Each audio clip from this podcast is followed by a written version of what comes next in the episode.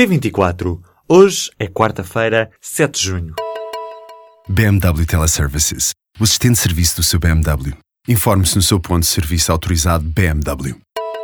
José Júlio Pereira Gomes já não vai esfiar as secretas. A informação foi divulgada nesta quarta-feira pelo gabinete do Primeiro-Ministro através de uma carta em que o embaixador afirma indisponibilidade para aceitar o cargo de Secretário-Geral dos Serviços de Informações da República Portuguesa.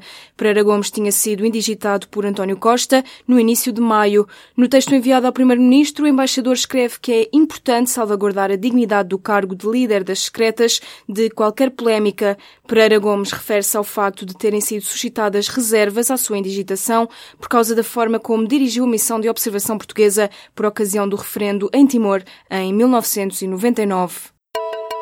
O Santander comprou 100% do capital do Banco Popular por 1 euro. A notícia foi avançada durante a manhã desta quarta-feira pela imprensa espanhola. O Banco Espanhol vai agora aumentar o capital em 7 mil milhões de euros no Banco Popular para digerir a absorção. A transferência de capital faz parte de uma medida de resolução depois de o Banco Central Europeu ter considerado que o Banco Popular estava em risco de cair. No comunicado onde é anunciada a compra, o Conselho Único de Resolução confirma que transferiu todas as ações e instrumentos de capital do Banco Popular Espanhol para o Banco Santander. A polícia britânica anunciou que na terça-feira à tarde retirou do rio Tamisa o corpo de um homem. Segundo o jornal The Guardian, esta será a oitava vítima dos ataques terroristas de sábado à noite em Londres. Um comunicado da polícia britânica anunciou que o corpo foi encontrado por investigadores que estavam à procura de informação sobre um cidadão francês. O homem de 45 anos não era visto desde a noite do ataque terrorista na London Bridge. A polícia acrescenta que a identificação formal do corpo ainda não foi feita, mas os familiares do francês foram informados da situação. A primeira-ministra britânica quer aumentar o poder das autoridades para responder às ameaças terroristas e diz que não se importa de rasgar os direitos humanos para isso. A promessa de Theresa May foi feita nesta terça-feira, a dois dias das eleições. May defende que é preciso fazer mais para restringir a liberdade e os movimentos de suspeitos de terrorismo, isto quando houver provas suficientes para saber que representam uma ameaça. Nos últimos três meses, o Reino Unido sofreu três atentados terroristas reivindicados pelo Daesh. O Ministro das Finanças anunciou que vai haver mexidas no IRS para quem ganha até 20 mil euros por ano. Mário Centeno garante que está a desenhar uma medida para baixar o IRS de quem tem rendimentos no segundo escalão. Foi numa conversa com internautas no Facebook que o Ministro anunciou a medida que poderá avançar no próximo ano. Esta medida vai abranger, assim, as pessoas que ganham entre 7 mil e 20 mil euros. Além do alívio fiscal, Mário Centeno admitiu que vai olhar para a habitação para casais jovens. O presidente dos Estados Unidos já nomeou o novo diretor do FBI. O nome escolhido por Donald Trump é Christopher Wray. Foi procurador-geral entre 2003 e 2005 e é nomeado para substituir James Comey, despedido pelo presidente norte-americano no mês passado. O novo diretor do FBI vem do setor privado, onde trabalhava na empresa de advogados King Spalding desde 2005 mas tem um passado no Departamento de Justiça dos Estados Unidos, o departamento que tem sob alçada o FBI.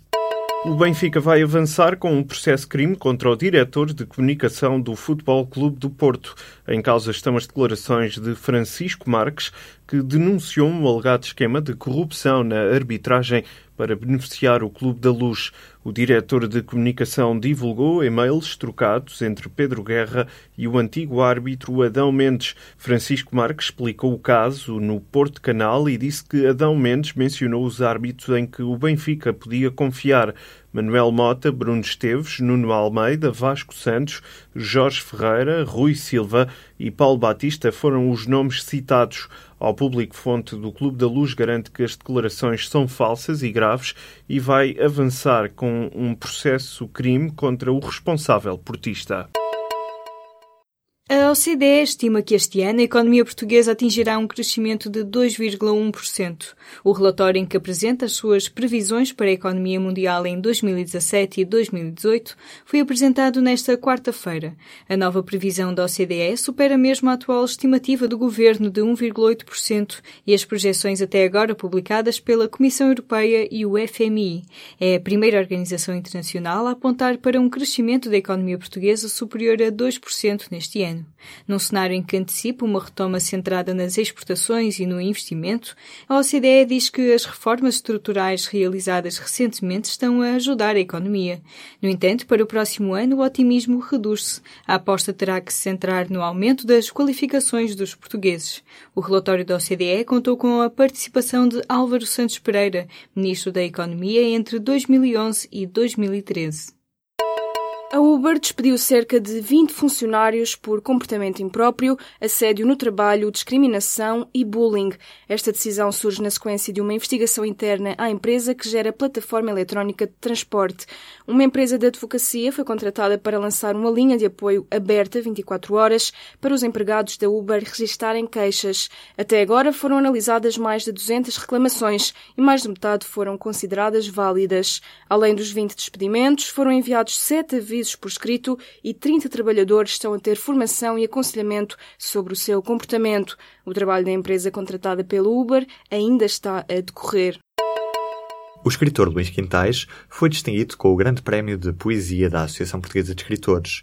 O autor foi distinguido pelo livro Arrancar Penas a um Canto de Cisne, com edição da Assírio e Alvim. Nascido em 1968, Luís Quintais é, para além de um poeta, um ensaísta, antropólogo e professor da Universidade de Coimbra. O Grande Prémio de Poesia AP tem o valor de 12.500 euros e é patrocinado pela Câmara Municipal de Amarante.